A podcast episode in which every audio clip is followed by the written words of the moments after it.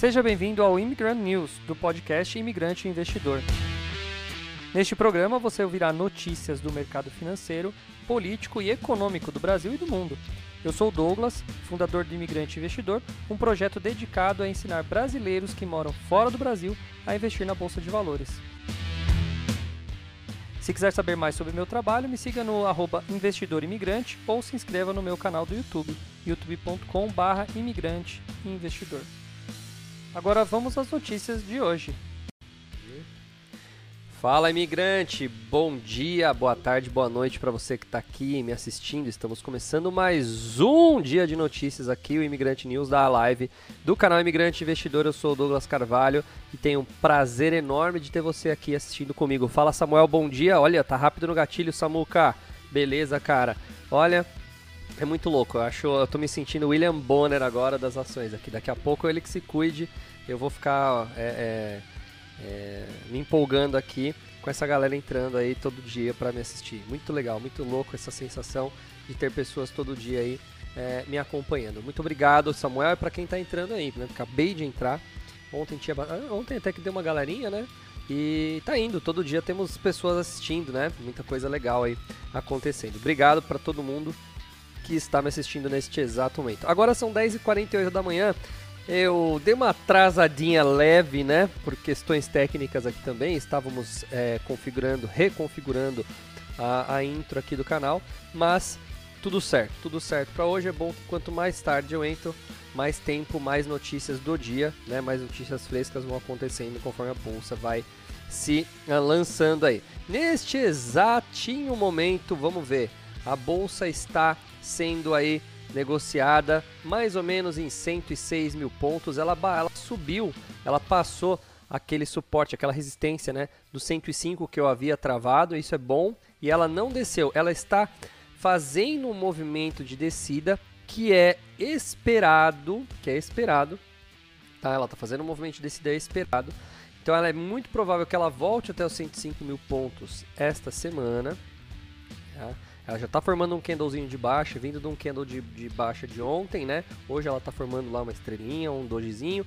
Então, uh, é muito provável que ela desça novamente próximo dos 105 mil pontos para depois voltar a subir e buscar os 109. Mas, se tudo der certo, que o senhor nos ouça, a, a bolsa sobe ainda, talvez no fim dessa semana ou na semana que vem, para os 109 mil pontos. E aí, se ela ultrapassar os 109 mil pontos, Jonas, o que fazemos?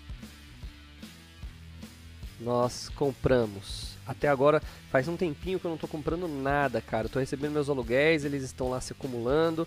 Eu não estou comprando nada, porque eu não vejo ainda perspectivas de subida. Mesmo essa esticadinha do 101 ao 106, eu comprei, eu não comprei. Você lembra de ter comprado alguma coisa no finalzinho do ano passado? Não, né?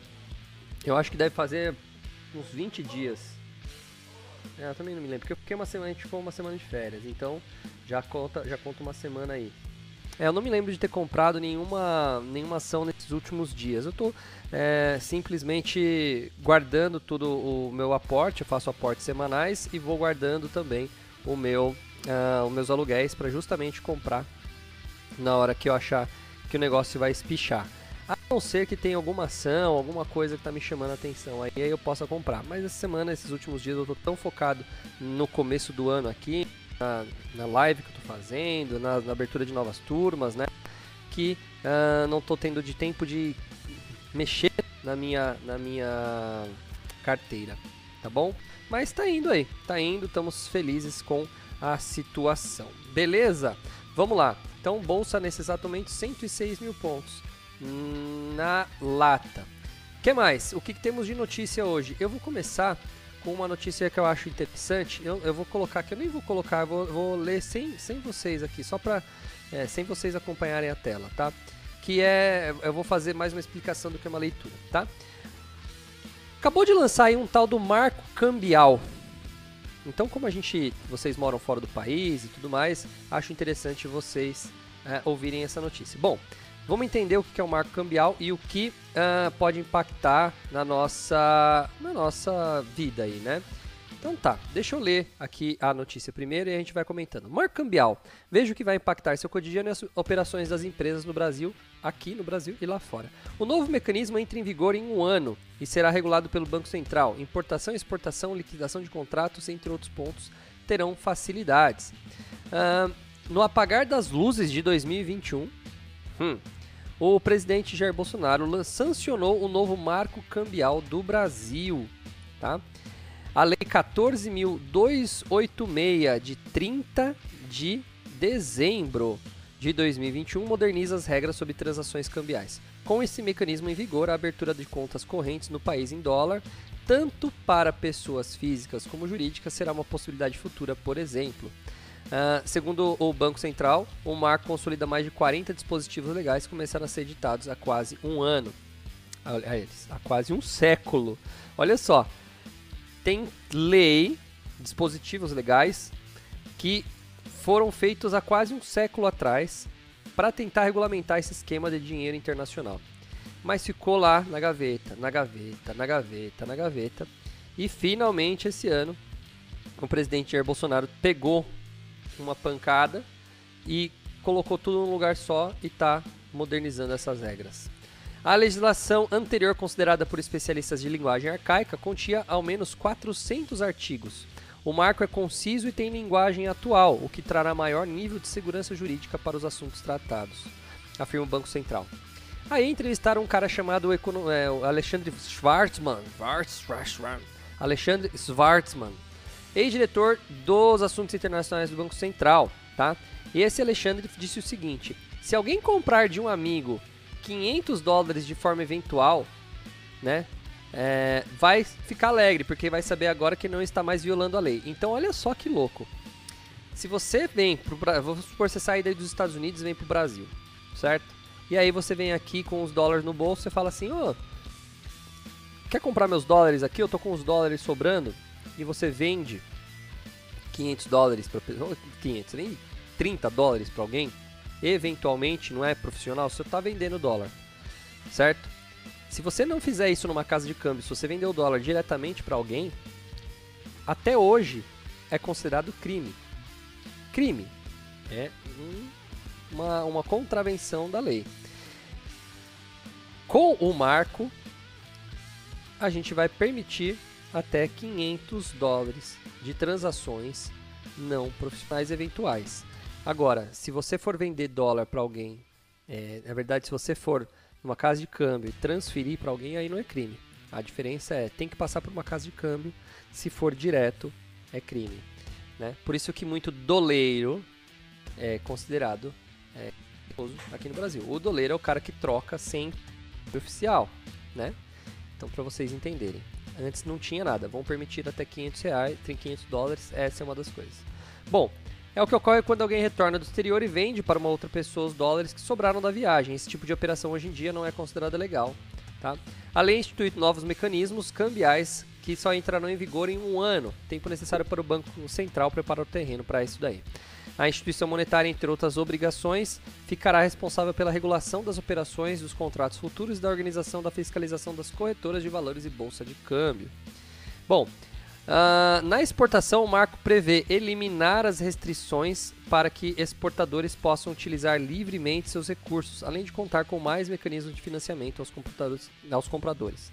Importação vai permitir que, no caso de importação financiada, o produto não precise entrar fisicamente no país antes do início dos pagamentos. Antes tinha que estar aqui, tinha que dar entrada no país para você fazer o pagamento. Eu lembro, eu já trabalhei no setor de exportação e importação. Contas em dólar no país. O Banco Central afirma gradualmente que será possível ampliar a possibilidade de pessoas físicas e jurídicas com a vigência no novo marco cambial. A autoridade monetária destaca que, para isso, será preciso haver benefícios econômicos subjacentes que permitam ganho, eficiência e redução de riscos. Que mais? Transações entre pessoa física. O marco vai permitir a negociação de moeda estrangeira entre pessoas físicas de, de forma não eventual e não profissional, com limite até de 500 doletas. Tá?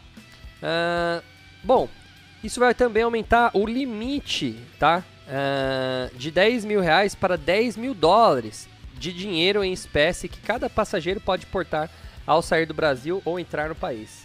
Então, lembra do cara na cueca lá? Né? Lembra do, do como que era o nome? Gedel? Não, Gedel é do apartamento, né? Como era o nome do deputado que foi pego com cueca no din dinheiro na cueca lá? Não, que Paulo Não, foi cara, não. É, eu não vou lembrar o cara da cueca, mas enfim, você deve lembrar do cara da cueca. Procura o nome dele, por favor, Joninhas.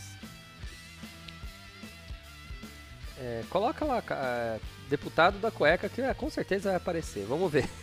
Vamos ver quem é. Vamos ler o nome, lembrar o nome do cara. Chico Rodrigues, tá? Flagrado na cueca, isso mesmo. Chico Rodrigues, nossa, não lembrava, não ia lembrar nunca. Uh, Gedel é do apartamento, né? O Chico Rodrigues, ele tava lá passando no aeroporto, bonitão, tal. A polícia resolveu dar uma paradinha nele. E aí, ele, ele, o que aconteceu? Ele foi uh, autuado porque ele tinha mais de 10 mil reais, né? Escondidos e não declarados. Agora você vai ter até 10 mil dólares de limite para poder portar. Mais que isso você não pode, né? Ou tem que pedir alguma atualização especial, não sei como funciona.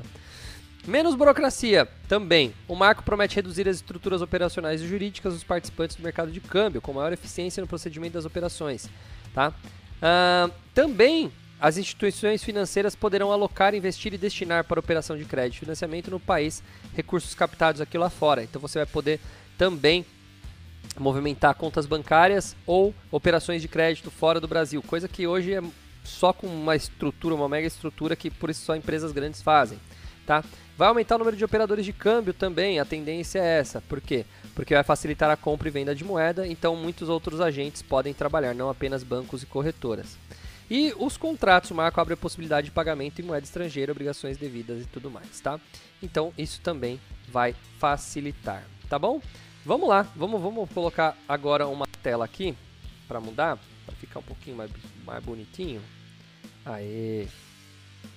Tá dando umas travadas bonitas aqui, rapaz. É. Bom, BRF pode levantar cerca de 8 bilhões em oferta de ações. Vamos lá. A oferta consistirá na distribuição pública primária de inicialmente 270 milhões de ações, podendo ser acrescida até 20%. Então, a BRF, sim, essa daí, Brasil Foods, dona da Sadia e de outras marcas. Bom, ela informou nessa terça-feira a realização de oferta pública de distribuição primária com esforços restritos de ações ordinárias de emissão da companhia, incluindo a, a sob a forma de American Depositary Shares ou American Depositary Receipts, né? representando uma ação também.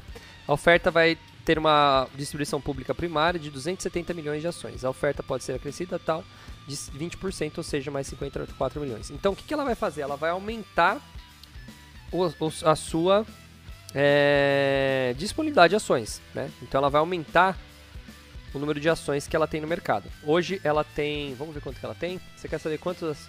Aí, ó, diquinha do Douglas. Quer saber quanto uma empresa tem de ações no mercado? Tá? Eu venho aqui no Fundamentos, digito o nome da empresa. Nossa, ontem eu dei aula até às 11 da noite. Minha garganta tá difícil. Ó, a BR Foods, ou BRF, ela tem 812 milhões de ações, agora nesse exato momento, tá? E ela vai ter mais 270, 270 milhões, então ela vai aí para mais de 1 bilhão de ações.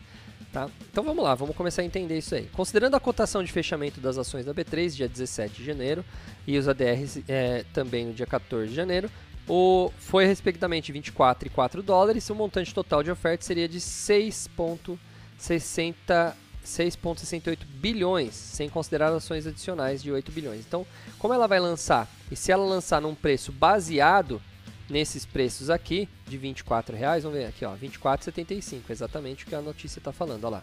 24,75, a gente está falando de uma captação total, se sair por esse preço, de 6,68 bilhões, tá?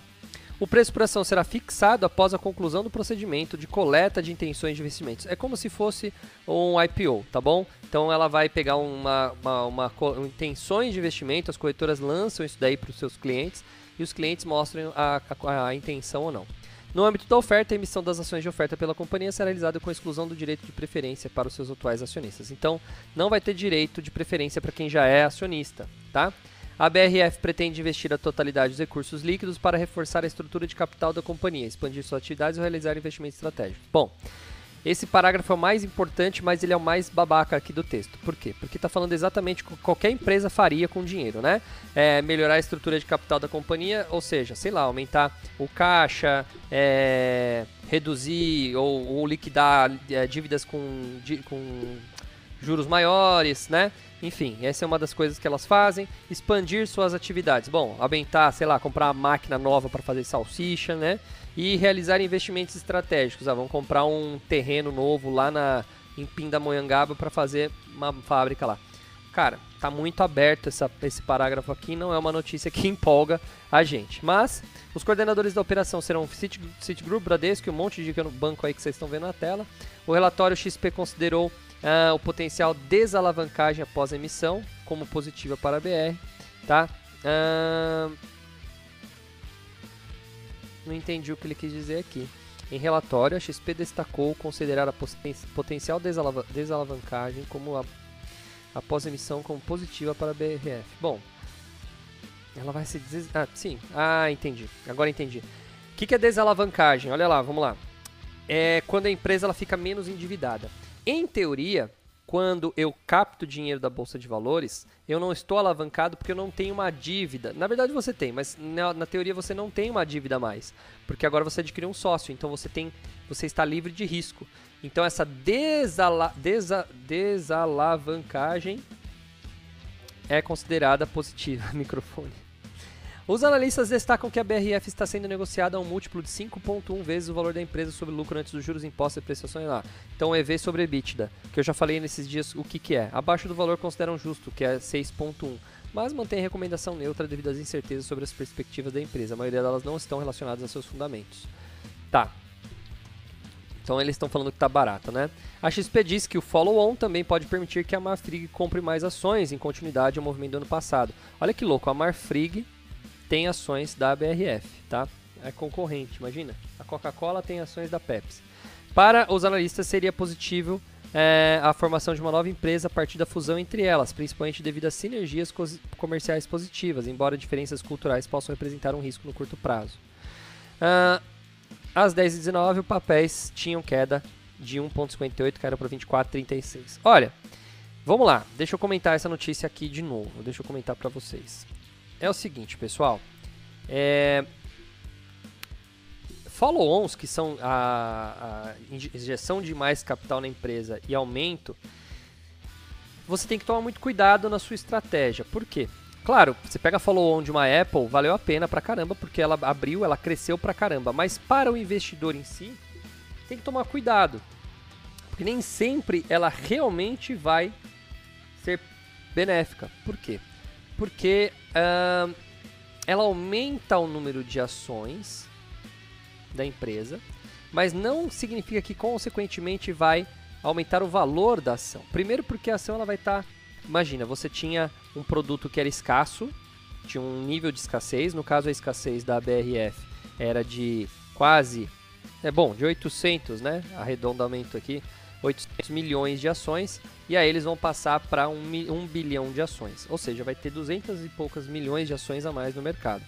E isso é, vai aumentar ou diminuir né, a escassez da ação. Então a gente tem que ficar esperto porque é muito possível que o preço demore, mas demore muito para subir, tá? E é possível até que ele caia agora, porque muita gente vai comprar ação no follow-on, não vai ver a ação subindo e vai começar a vender e vender e vender e vender, tá? É possível? É possível, tá?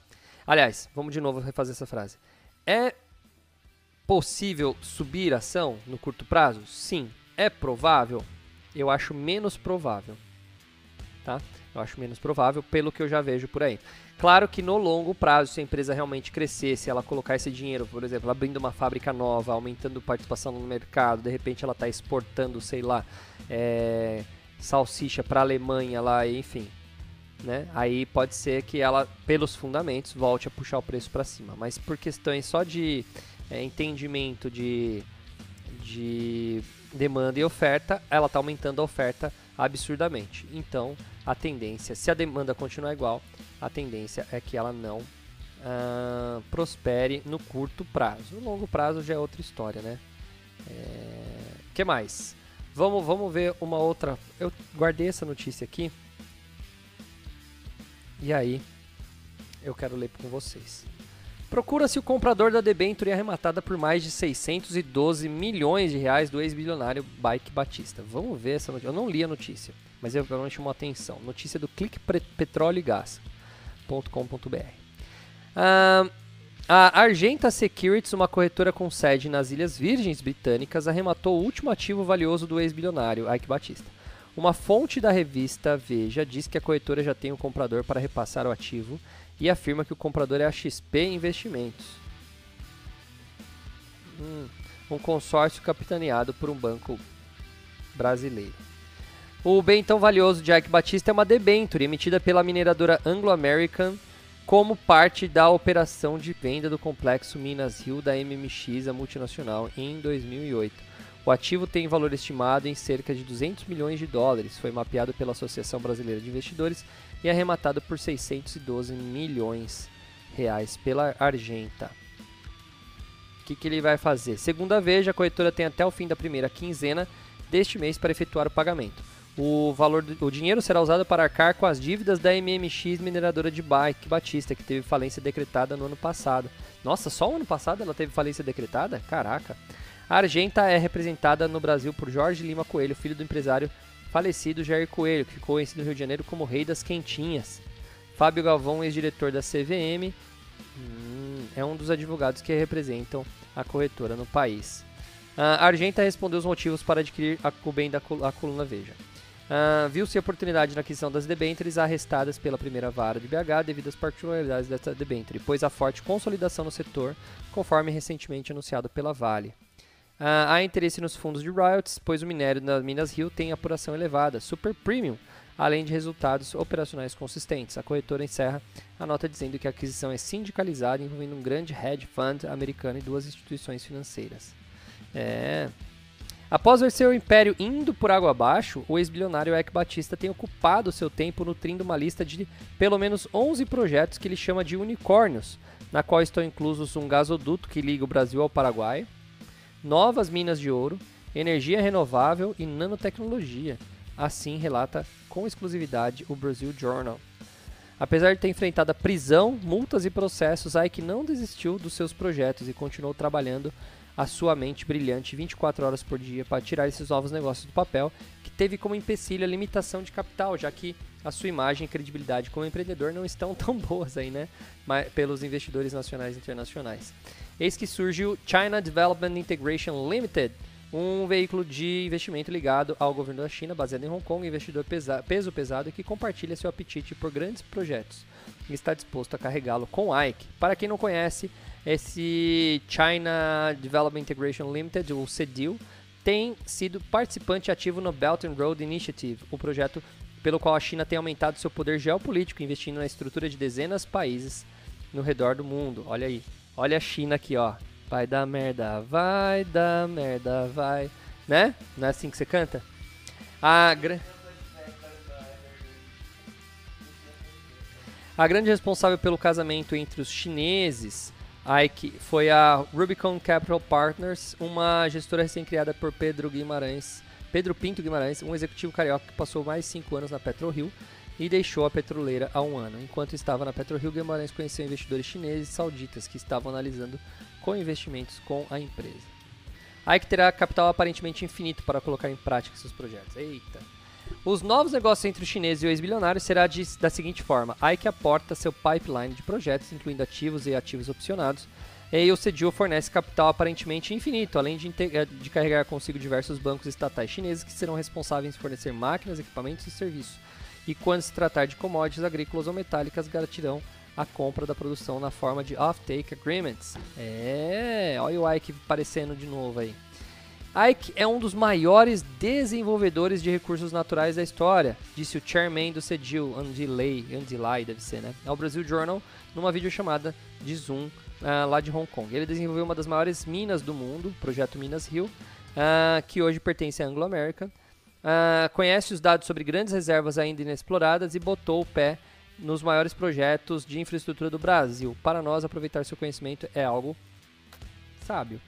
Segundo o Brasil Journal, os chineses pediram a entrevista como forma de se apresentar à sociedade e aos agentes dos mercados brasileiros. Segundo Lai, os chineses e Ike têm uma coisa em comum, uma cabeça que pensa em projetos com horizontes de 30 a 50 anos. Ele não vai viver mais 50 anos, Ike Batista. Os chineses viram o ASU, a GX, MGX né, e, e disseram: o Ike pensa muito como a gente, mas isso tudo que ele faz é coisa para governos fazerem. É escala de governo, diz Pedro Guimarães, uh, da Rubicon. Segundo ele, Ike con contribuirá com a sua cabeça estruturante e o CDU ajudará com capacidade de gestão. Olha, gente, eu vou falar uma coisa para vocês. A China está comprando o mundo, tem que ficar esperto, tá? Tudo na mão de uma pessoa só não vai dar certo, não vai dar certo mesmo. Eita, que apertei aqui. Aí. Para a chinesa, cediu seus investimentos conjuntos com a Ike vão atingir dezenas de bilhões de reais da mineração à infraestrutura. O grupo contratou o Lefosse para representá-lo no Brasil. Para executar os projetos, os sócios montaram uma holding em Hong Kong. O CEDIL terá participação majoritária, mais, mais ou menos 50%, cada um. O Emil Jarmir, executivo francês especialista em modelagem financeira de grandes projetos, que é o chefe da área internacional do CEDIL. Como parte do acordo, os chineses arcarão com 800 milhões da multa que a Ike terá que pagar como parte de seu acordo com a Procuradoria-Geral da República, cara. 800 milhões o cara deve para PGR, cara. A, a mineradora MMX é o primeiro teste da nova parceria, anunciou na semana passada. Está negociando com os credores as dívidas da empresa que pretende tirá-la da recuperação judicial. Olha, para quem não sabe a história do Ike Batista, acho muito legal vocês é, pro procurarem. Eu vou dar uma, uma prévia rapidinha aqui. O Ike Batista ele é um cara gênio, gênio, tá? É lógico que essa galera grande aí, bicho, passaram por alguns eles têm que fazer umas maracutaia para chegar lá. É muito difícil o cara ser 100, 100, 100%. Alguma maracutaiazinha esse cara faz. Mas o cara é um gênio, tá? Não tem como negar a sua genialidade. Ele era pivete lá e ele já estava fazendo as, a, os corre dele. Falando igual o mano da periferia, mas ele já fazia os corre dele quando era pequeno. É, nas mineradoras, o cara já fazia intermediação com a Europa. Com 18 anos ele já estava vendendo ouro do, da Amazônia para a Europa. O cara era fera tá? É... Mas o que, que ele fez? Na sua ânsia, ele prometeu, né? Ele prometeu é... grandes resultados, né? E aí ele fez o quê? Bom, como qualquer empresa que vai para a bolsa de valores, como eu falo para vocês, ela faz o quê? Ela tá buscando dinheiro para crescer e tudo mais. Ele ele criava projetos audaciosos e ele vendia projetos para os investidores, não só na bolsa como fora também. E captava muita grana. E aí, foi passando o tempo, foi passando o tempo e aqueles projetos não estavam sendo realizados, ou pelo menos não o quanto ele prometeu, não estava dando aquele resultado. Só que as ações elas já tinham inchado, o preço delas estavam gigantes. Eu lembro que, se eu não me engano, cara, ou era MMX ou OGX, ela custava assim coisa de mil reais uma ação na bolsa, porque ele não fazia, ele fez igual o Warren Buffett, ele igual o Warren Buffett fez lá na nos Estados Unidos. A ação da, da Hathaway é gigantesca. É, é, uma ação é cara pra caramba. Não lembro agora os valores, mas ela é cara, assim, tipo, mais de mil dólares uma ação para você comprar, né? Quis fazer o split das ações justamente para parecer que a ação tava super cara. E realmente era super cara uma ação dele, né? Então ele foi fazendo isso aí e ganhando volume, gordo, né? Foi ficando engordando, engordando as empresas. E aí uma hora as pessoas falaram, opa, peraí, isso aqui não está dando certo. A hora que o primeiro tirou e anunciou que não vai mais investir, que isso era tudo palhaçada, o império dele começou a ruir. Basicamente foi isso que aconteceu, tá? Eu cliquei lá no, na coisa, tá, tá. Vamos lá, esse do Bolsonaro eu já falei, do marco cambial. Agora vamos lá, vamos falar um pouquinho de criptomoeda antes de eu fechar aqui o nosso dia. Bom, Bitcoin. Bitcoin ameaça perder o nível dos 40 mil. Vamos ver o que está acontecendo?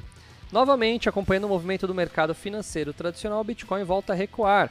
Perde os 42, aumenta a chance de colocar em risco o nível dos 40 mil, considerando crucial para manter viva a possibilidade de novas altas no curto prazo. A criptomoeda negociada agora, nesta manhã, a 41.900, queda de 1,9 nas últimas 24 horas, e meio a perdas nas bolsas asiáticas e nos fundos Nasdaq nos Estados Unidos após os juros pagos por títulos do Tesouro Americano dispararem para níveis pré-pandemia, tá? Quando, olha, dispararem para níveis pré-pandemia. Quanto maiores os juros, mais atrativos os títulos ficam para investidores que detêm capital alocado em ativos mais arriscados, como criptomoeda. É o que está acontecendo, ou que aconteceu aqui no Brasil. Aumentou os juros, o que acontece? O cara fala: para que, que eu vou me arriscar na criptomoeda, sendo que eu posso ganhar um jurinho garantido aqui nos títulos americanos, que são os mais seguros do mundo, né? Então, o cara perde, a Bitcoin perde essa força. Segundo analistas, as negociações de Bitcoin indicam falta de uma força compradora mais contundente, o que indica que uma nova onda de liquidações pode não ser absorvida pelo mercado a tempo de evitar que o preço caia para menos de 40 mil. A criptomoeda chegou a recuar brevemente para 39 na semana passada, mas de volta para os 40 rapidinho. Olha, você viu que ele falou aqui que as compras não estão rolando, não tem tanta gente comprando aqui, né? Aqui, ó, ele falou isso né? Mas o que acontece? O cara comprou e ele espera, e ele espera, até uma hora ele fala assim: essa porcaria de Bitcoin não sobe, então eu vou é vender. E aí, de novo, você tem uma venda em massa e ela pode cair. Ou você tem algum baleiãozão aí, alguma baleia, que também decide é, executar as suas vendas. Às vezes ela tem um Bitcoin a um preço muito barato e para ela vale a pena, né, por algum motivo, vender a essa, a essa quantidade, tá? Essa, essa, esse valor. Não, estão, não estamos vendo nenhuma busca pelo fundo de 40. Atualmente, o interesse por BTC, cerca de 40 mil, permanece baixo, explicou Pankaj Balani, CEO da Delta Exchange, a Coindesk, parceiro do Infomoney na cobertura do mercado de criptomoedas. Podemos testar novamente os 40 mil e, caso o preço não segure, veremos uma nova onda de vendas chegando. É, o que, que ele quer dizer aqui? É, aquilo, é aquele meme que a gente viu lá, que eu acho que a gente falou dele aqui também, de quando a criptomoeda está baixa cadê os compradores, né? Ninguém compra. Aí a, a criptomoeda bate 70 mil. Aí todo mundo corre comprar né, no, no topo. É mais ou menos isso daqui que ele está falando. É, não, mas não, que tem gente comprando na, né? É o tarado da auto histórica, exatamente. Bateu a auto histórica, um monte de gente corre comprar. Ah, eu ouvi dizer que criptomoeda tá bombando, vou comprar também, tá? Uh, apenas três criptomoedas, excluindo as stablecoins, registram alta às 7 horas. Entre elas a Uniswap, que avança 2,3 e meio a crescente procura por produtos financeiros descentralizados que oferecem juros pelo depósito de criptomoedas. Segundo uh, o agregador de dados sobre DeFi, DeppRadar, o valor investido em plataformas desse setor aumentou 1 bilhão de ontem para hoje.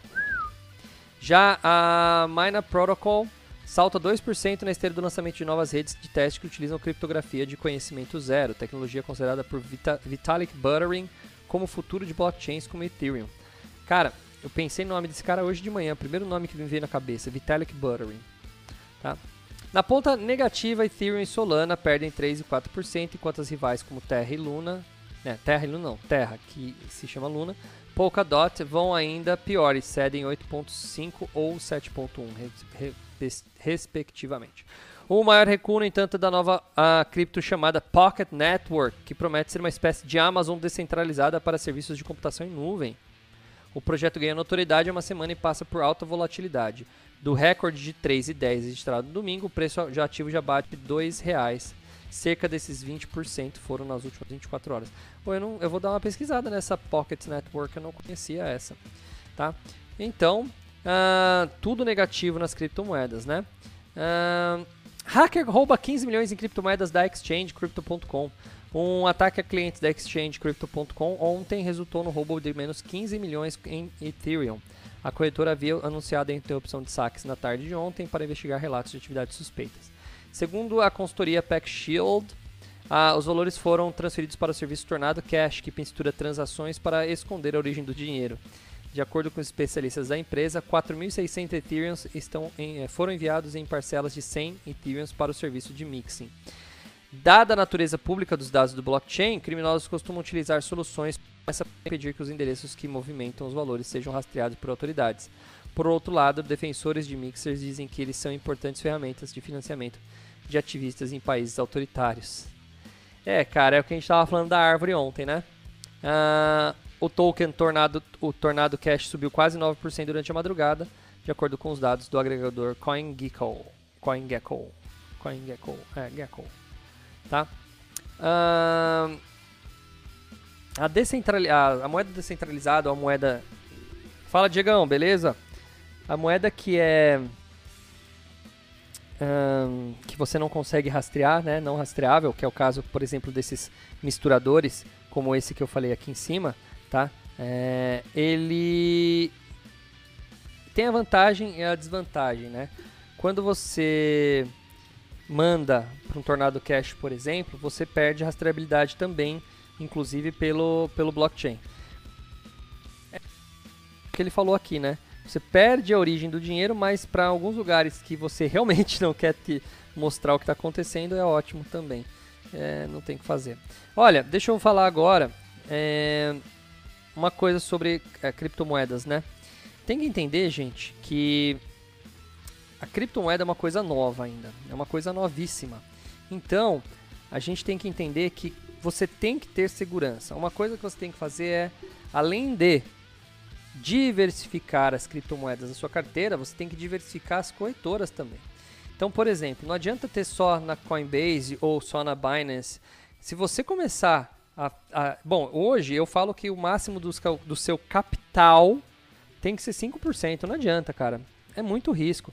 Vai ter gente que vai falar mais, mas não adianta, velho. Se você está apostando em uma aposta, cara, se você perder, você perdeu, não tem jeito.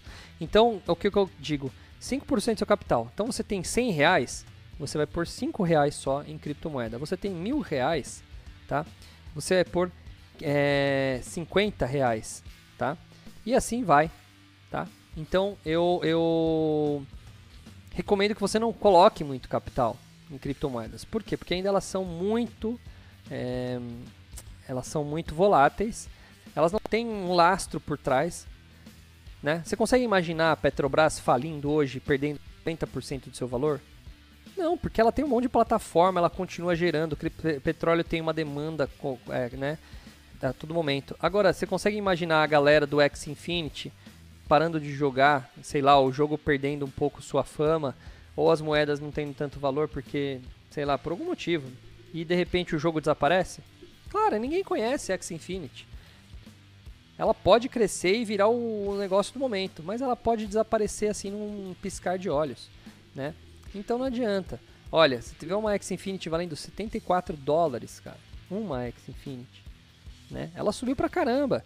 Mas e aí, até qual vai ser o, qual vai ser o pico dela, né? Então não sei, a gente não sabe. E depois que passa o pico, é, o negócio cai.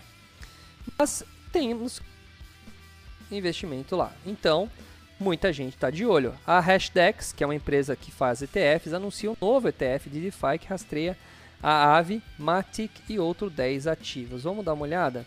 A Hashdex anunciou ontem o lançamento. Uh... Caiu aqui minha, minha imagem, pô. Aí, voltou. A Hashdex anunciou ontem o lançamento do DeFi 11, um fundo de índice ETF que acompanha o desempenho de criptomoedas do setor de finanças tá? descentralizadas. Os pedidos de reserva começam nesta terça-feira e o produto deve chegar na B3 em fevereiro. Desenvolvido em parceria com o provedor global de cripto eh, CF Benchmarks, o DeFi 11 vai espelhar o CF DeFi Modified Composite Index, índice que inicialmente conta com 12 ativos divididos em três categorias.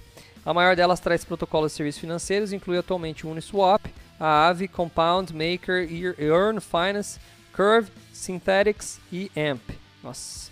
Já entre os protocolos dados, a verificação de identidade e escalabilidade estão Polygon, Chainlink e The Graph. Uh, por fim, o Ethereum também está lá, único integrante da categoria das plataformas onde estão as transações validadas e os criptoativos de classe DeFi somam 159 bilhões em valor de mercado. É, é pouco ainda, tá? Segundo dados do CoinMarketCap, impulsionados pela adoção de protocolos de empréstimo de rendimento sem intermediários. O valor depositado por investidores em projeto DeFi cresceu quase 13 vezes em 2021. Caramba. É.